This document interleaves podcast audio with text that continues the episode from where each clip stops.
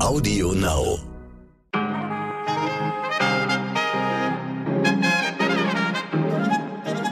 Guten Morgen, meine lieben Zuhörerinnen. Heute ist Donnerstag, der 27. Oktober. Ich bin Michel Abdullahi und das ist heute wichtig mit unserer Langversion.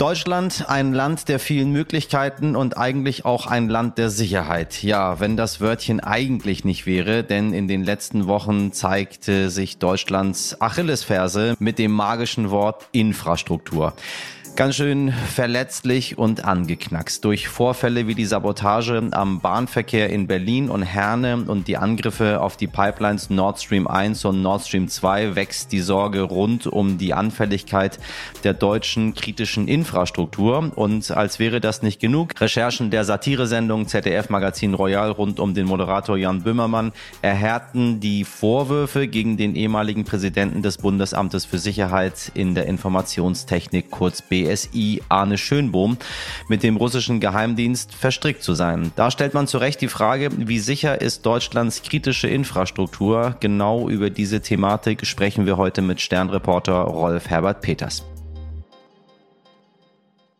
Zuerst das Wichtigste in aller Kürze. Kein weiter so gegenüber dem Iran. Die Bundesrepublik beschließt einen Zusatz zu den EU-Sanktionen, die bereits auf den Weg gebracht wurden. Nationale Einreisebeschränkungen gegen Angehörige EU-gelisteter iranischer Organisationen zum Beispiel. Außerdem wolle man laut Außenministerin Annalena Baerbock die wirtschaftlichen Beziehungen zum Iran noch weiter einschränken, besonders mit Blick auf iranische Banken. Und Deutschland will sich für einen Sondermenschenrechtsrat in Genf einsetzen. Auf der Seite des Auswärtigen Amtes schreibt Baerbock mit einem Staat, der der derart menschenverachtend mit seinen eigenen Bürgerinnen und Bürgern umgeht, kann es kein weiter so in den bilateralen Beziehungen geben. Das Kiffen soll in Deutschland bald legal werden. Die Pläne von Gesundheitsminister Karl Lauterbach sehen vor, dass der Erwerb und Besitz von bis zu 30 Gramm Genusscannabis straffrei bleiben sollen. Oh Gott, dieses Land mit seinen bescheuerten Worten. Privater Eigenanbau in begrenztem Umfang erlaubt und ein Verkauf an Erwachsene in lizenzierten Fachgeschäften und möglicherweise auch Apotheken ermöglicht werden. Das Bundeskabinett hat den Plänen zugestimmt. Jetzt fehlt noch die EU-Kommission. Wir wollen eine Entkriminalisierung des Cannabiskonsums erwirken, um damit einen besseren Kinder- und Jugendschutz, aber auch einen besseren Gesundheitsschutz zu erreichen. Durch die Legalisierung sollen also Jugendliche geschützt werden, vor allem auch, weil das Gras durch den kontrollierten Verkauf sauberer wird. An der Stelle würde mich mal Ihre Meinung interessieren, liebe HörerInnen. Ganz legal kiffen auf der Straße. Sind Sie dafür oder dagegen und mit welchen Argumenten? Schreiben Sie uns an heute wichtig oder schicken Sie uns eine Sprachnachricht und wir machen demnächst eine Schwerpunktausgabe dazu. Private SeenotretterInnen der Ocean Viking haben nahe der italienischen Insel Lampedusa erneut fast 60 BootsmigrantInnen an Bord geholt. Das teilte die Organisation SOS Mediterranee auf Twitter mit. Nach dieser Rettungsaktion befinden sich rund 200 Geflüchtete an Bord der Ocean Viking. Die Besatzung dieses Schiffes sowie eines weiteren der deutschen Hilfsorganisation SOS Humanity sind auf der Suche nach einem sicheren Hafen, um die Menschen an Land zu bringen. Die neue italienische Regierung will jedoch die Ankünfte von Migranten MigrantInnen unter der neuen Regierung um Giorgia Meloni noch weiter einschränken und nur solche ins Land lassen, die Anspruch auf Asyl haben. Wochenlang wurde über den Verkauf eines Terminals des Hamburger Hafens diskutiert. Das Bundeskabinett hat nun eine sogenannte Teiluntersagung beschlossen. Entgegen aller Einwände, die es zuvor gab, hat Bundeskanzler Olaf Scholz die Erlaubnis für den Einstieg der chinesischen Staatsreederei Costco verteidigt. Dadurch werde keine Abhängigkeit geschaffen. In Peking freut man sich über die Haltung des Kanzlers. Was bedeutet nun diese Teiluntersagung im Detail? Das wollen wir einmal aufarbeiten mit meinem Kollegen Stefan Schmitz. Er ist Ressortleiter für Politik und Wirtschaft beim Stern. Stefan, es gibt jetzt einen Kompromiss im Streit um den Hafen. Worauf wurde sich jetzt geeinigt und wie ordnest du das ein? Am Ende ging es bei der Entscheidung zum Hamburger Hafen ja erkennbar darum, dass alle Heile aus der Sache rauskommen. Jetzt wird die Beteiligung des chinesischen Staatskonzerns Costco am Tollerort Terminal im Hamburger Hafen auf 24,9 Prozent begrenzt. Eigentlich wollten sie 35 haben. Jetzt haben sie damit deutlich weniger Einflussmöglichkeiten als zunächst vorgesehen. Und die 35 waren ja auch das, was Olaf Scholz gerne zusammen mit seinen Hamburger Freunden durchsetzen wollten. Aber alle beteiligten Fachministerien in seiner eigenen Bundesregierung hatten Einwände, insbesondere das Wirtschaftsministerium von Robert Habeck. Und schon daran sieht man, dass es da nicht nur um sehr schwierige und komplexe Fragen ging, sondern auch um große und wuchtige Egos, die aufeinander geprallt sind. Und am Ende kam eben dieser Kompromiss raus. Das grundsätzliche Problem ist damit natürlich nicht gelöst, nämlich wie eine Exportnation wie Deutschland mit wichtigen Partnern umgehen soll, die nicht nur Geschäfte machen wollen, sondern dem Westen und unseren Vorstellungen von Freiheit und Demokratie immer feindlicher gegenüberstehen. Ist das jetzt ein fauler Kompromiss? Hat Costco am Ende vielleicht doch mehr Einfluss als gewünscht? Wenn man nur darauf schaut, was diese Woche beschlossen worden ist, muss man wirklich sagen, davon geht die Welt nicht unter. Es geht um eine Minderheitsbeteiligung am kleinsten der vier Hamburger Hafenterminals. Da hat die Welt wirklich größere Probleme. Aber natürlich ist auch dieser Einstieg Teil einer größeren Strategie, einer Expansionsstrategie, die China langfristig Macht und Einfluss und Druckmittel zur Durchsetzung seiner Interessen verschaffen soll. Stückchen um Stückchen soll es vorangehen. Schon jetzt ist China an Häfen überall auf der Welt beteiligt. In Seattle genauso wie in Seebrücke. Piräus, der Hafen bei Athen, gehört den Chinesen sogar ganz. Sie sind längst in einer Situation, wo sie sagen können, wenn ihr in Hamburg nicht nett zu uns seid, dann kommen unsere Container eben in Rotterdam oder Antwerpen oder sonst wo an. Und das sind verdammt viele. Da hängen tausende Jobs dran. Du hast gerade noch davon gesprochen, wo China bereits wirtschaftlich beteiligt ist. Wie abhängig sind wir denn schon von China? Wir sind jetzt schon in vielfältiger Weise von China abhängig. Das ist unser größter Wirtschaftspartner. Der Außenhandel, also die Einfuhren und die Ausfuhren zusammengenommen, machen fast 250 Milliarden Euro aus. So war es jedenfalls 2021. Eine unfassbar große Summe. Wir brauchen China als billigen Produzenten von Waren, die wir hier kaufen wollen und natürlich immer mehr auch als riesigen Markt, um unsere Produkte zu verkaufen. Ein Saturn oder Mediamarkt ohne Sachen made in China würde ganz anders aussehen. Vor allen Dingen wären die Preise ganz anders. Die deutschen Autobauer, die noch immer das Rückgrat der deutschen Wirtschaft sind, verkaufen inzwischen vier von zehn Autos in China. Das muss man sich mal vorstellen.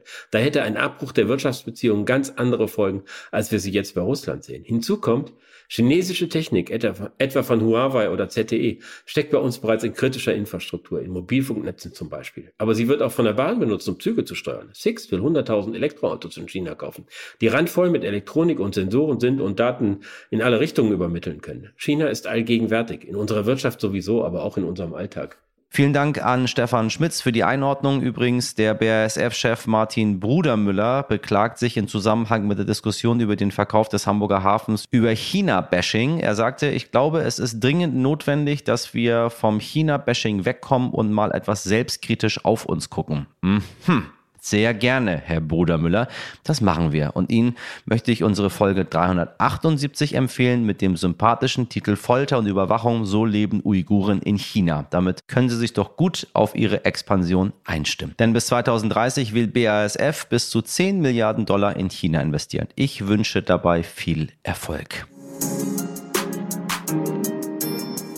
Liebe Hörerinnen, erinnern Sie sich noch an den 8. Oktober? Nein. Nun, ich helfe Ihnen mal kurz auf die Sprünge. Das Stichwort lautet Sabotage. Klingt nach was, ne? Am 8. Oktober wurde ein Kabel entlang der Anlagen der Deutschen Bahn durchtrennt und daraufhin kam es zu einem stundenlangen Ausfall des Bahnverkehrs in ganz Norddeutschland. Ja, Ausfälle und lange Wartezeiten gehören zu dem All-Inclusive-Angebot der Deutschen Bahn und sind gewiss keine Seltenheit, doch hierbei handelte es sich um einen gezielten Sabotageakt. Das Opfer, die Deutsche Bahn. Der Täter bis dato unbekannt. Innenministerin Nancy Faeser warnte bereits vor einer veränderten hybriden Bedrohung Bedrohungslage und forderte, dass sich BetreiberInnen umfassend gegen Gefahren wie Naturkatastrophen, Terrorismus, Sabotage, aber auch menschliches Versagen wappnen müssen. Aber wie? Nun, Nancy Faeser will noch in diesem Jahr dem Kabinett Eckpunkte für das sogenannte Kritis-Dachgesetz vorlegen, um in Deutschland für eine stärkere und widerstandsfähige Infrastruktur zu sorgen. Dieser Vorfall zeigte bereits Schwächen der kritischen Infrastruktur, doch inwiefern kann man sich vor solchen Angriffen schützen und wie sicher ist Deutschlands Infrastruktur? Darüber spreche ich heute mit Sternreporter Rolf Herbert Peters. Er hat sich intensiv, wie immer, wenn er was tut, dann intensiv mit dem Schutz der Infrastruktur beschäftigt. Ein tolles, spannendes Gespräch wieder viel zum Lernen. Rolf Herbert, ich grüße dich ganz herzlich. Ja, hallo.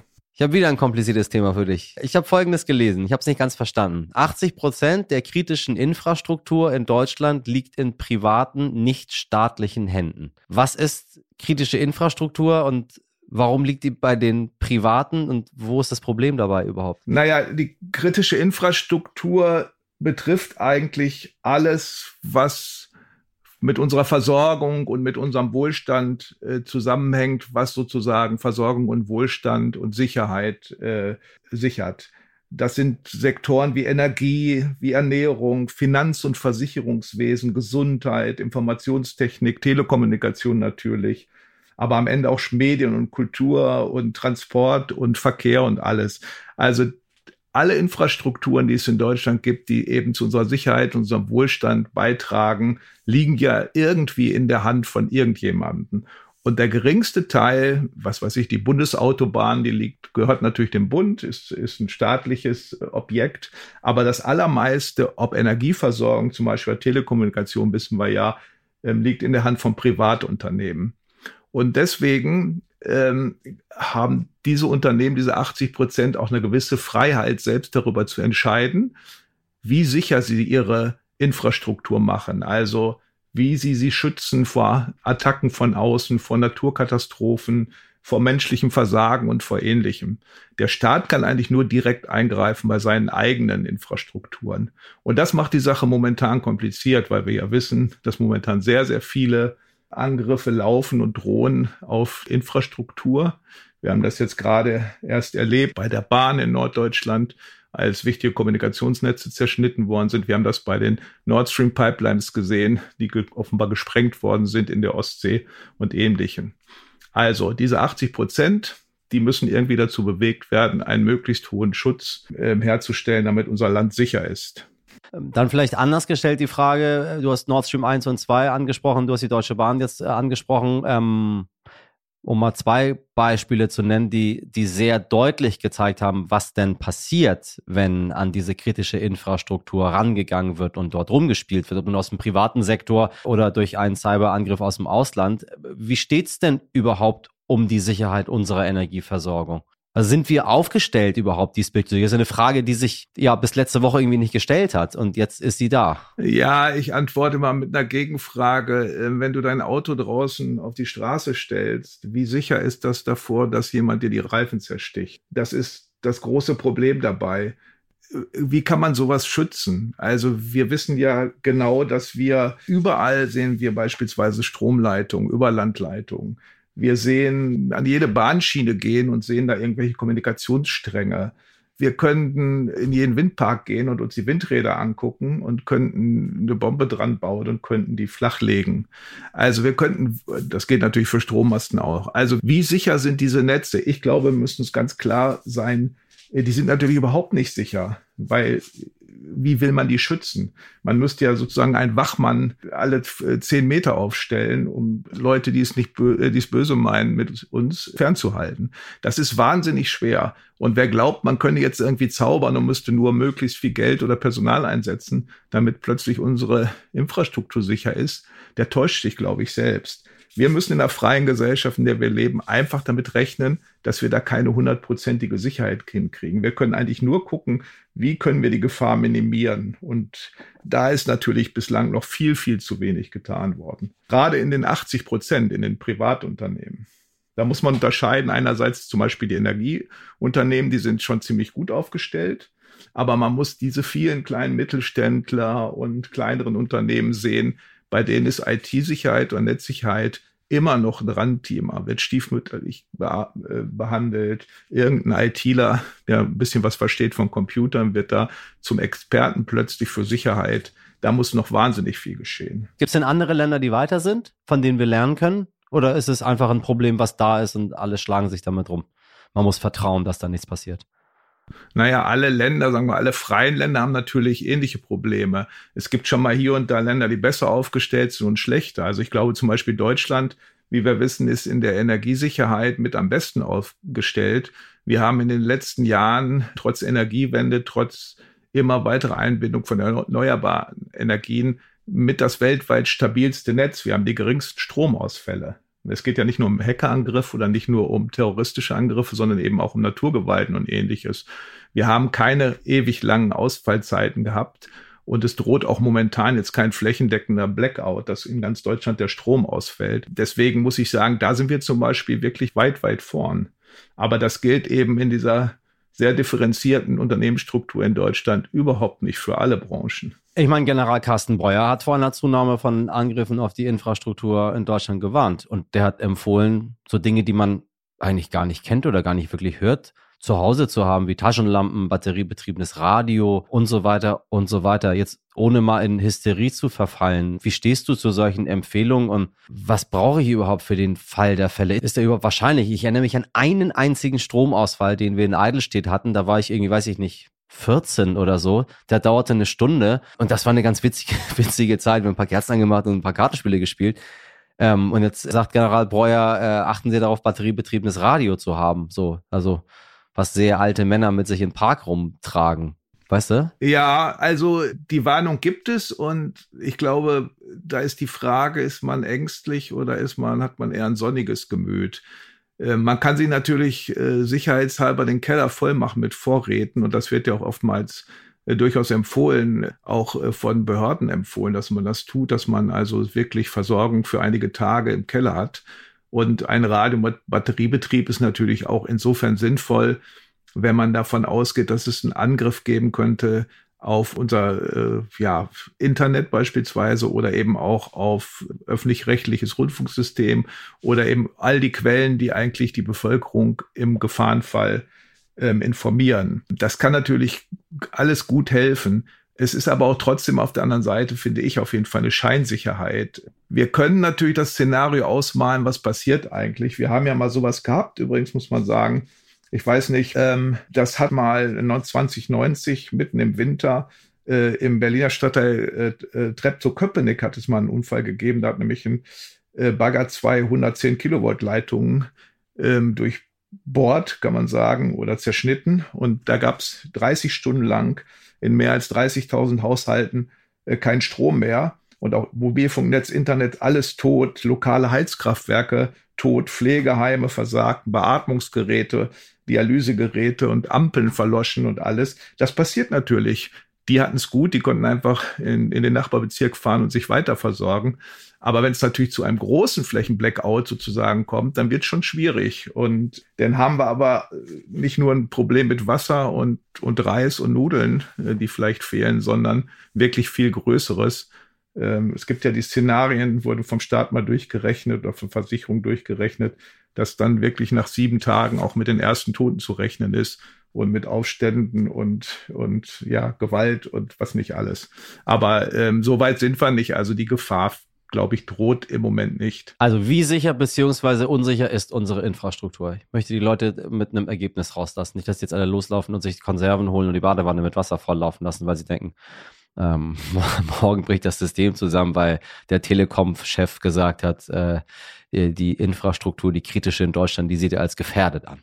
Also ich glaube, dass die Infrastruktur, was die Stromversorgung anbetrifft, ziemlich sicher ist, dass es sicherlich zu lokalen Stromausfällen kommen könnte äh, auch wenn es zum Beispiel ähm, Angriffe gäbe von russischer Seite oder ähnliches. Aber ich glaube nicht, dass es nach Stand der Dinge wirklich eine langfristige, mehrtägiges Blackout geben würde. Das andere ist die Frage, wie gut sind unsere, unsere Kommunikationsnetze geschützt? Die sind, glaube ich, die sind, glaube ich, nicht so gut. Insofern, ja, ein Radio mit Batterie ist auf jeden Fall gut. Sich nur aufs Internet zu verlassen in seinem gesamten Leben ist, glaube ich, nicht angeraten. Denn gerade in diesem Bereich Internet zum Beispiel, da laufen ja mit Abstand momentan die meisten Angriffe auf äh, kritische Infrastruktur und auch offenbar sehr viele Angriffe äh, von russischer Seite. Ich weiß nicht, die Telekom alleine da gibt es ja äh, diese Bots, diese Computerwesen sozusagen, die ununterbrochen unterwegs sind und suchen nach Türen in den Netzwerken der großen Unternehmen, wo sie reinschlüpfen können. Und bei der Telekom alleine sind es jeden Tag 70 Millionen Versuche, in das Computernetz reinzukommen. Also äh, da merkt man schon, was da los ist beim Internet. Und das ist, glaube ich, momentan das Sensibelste die Kommunikationsnetze bei uns. Wir vertrauen weiterhin auf das Pferd, wie Kaiser Wilhelm so schön sagte. Rolf Herbert, ich danke dir sehr. Ja, gerne. Heute nicht ich. Also wenn TV-ModeratorInnen versuchen, das Jugendwort des Jahres irgendwie lustig einzubinden, dann wird es meistens ein Niveau Limbo und irgendwo cringe sorry, Weltmoderator Carsten Hedler, sonst ein richtiger Macher, wie alle bei der Welt. Sie wissen, bei der Welt, da wird gemacht, sagte in einer Live-Sendung zu seiner Kollegin, dass er mit ihr sehr gerne smasht. So in der Sendung. Wild, dachten sich da manche. Digga, wie bodenlos bist du, habe ich mich gefragt. Denn das neue Jugendwort Smash bedeutet, jemanden abzuschleppen oder Sex zu haben. Ja, Carsten, das war irgendwie nicht so. Er war dann ein bisschen total lost, aber seine Kollegin hat ihm die Bedeutung erklärt. Na gut, ein bisschen verbackt, aber am Ende dann doch gerettet. Schiff Ahoi. Ja, liebe HörerInnen, es ist wieder soweit. Unsere heutige Folge neigt sich dem Ende zu und ich widme mich wieder den Eisbären und dem Schneegestöber in Churchill. Sie können auch weiterhin gerne bei unserer großen heute wichtig Umfrage mitmachen. Der Link ist in der Folgenbeschreibung. Verzeihen Sie, wenn Sie in meiner Umgebung hier so ein bisschen knacken hören, wenn Sie ein bisschen Hall hören, wenn Türen auf und zu gehen. Das ist eine besondere Stadt, in der ich hier lebe. Hier muss irgendwie alles die ganze Zeit offen sein, weil äh, alle Minute lang könnte ein Eisbär über die Straße laufen. Und dann müssen sich die Menschen unmittelbar in, äh, in, in, in Sicherheit bringen. Ich habe das für einen Witz gehalten, ähm, bis ich Videoaufnahmen gesehen habe von jetzt äh, vorgestern, wo ein Eisbär ziemlich doll gegen die Scheibe eines Hauses klopfte. Also äh, wir haben noch ein paar Tage hier ein bisschen besondere Umstände. Dafür schicke ich Ihnen sehr, sehr viel Liebe bei mittlerweile äh, angenehmen minus 10 Grad. Und vergessen Sie nicht, uns Ihre Meinung zur Cannabis-Legalisierung zu sagen. Alles an heute wichtig at stern.de und vergessen Sie nicht an der großen großen, sehr großen, heute wichtig Umfrage teilzunehmen. Der Link in der Folgenbeschreibung. Meine Redaktion, zauberhaft wie immer. Ach, mit denen würde ich gerne eine Schneeballstart machen. Jetzt hier heute Miriam Bittner, Laura Chapo, Carla Böll und Dimitri Blinski. Produziert wurde diese Folge von Wake One. Morgen bin ich wieder für Sie am Start, wie immer ab 5. Haben Sie einen guten Start in den Tag, machen Sie was draus. Ihr Michel Abdullahi.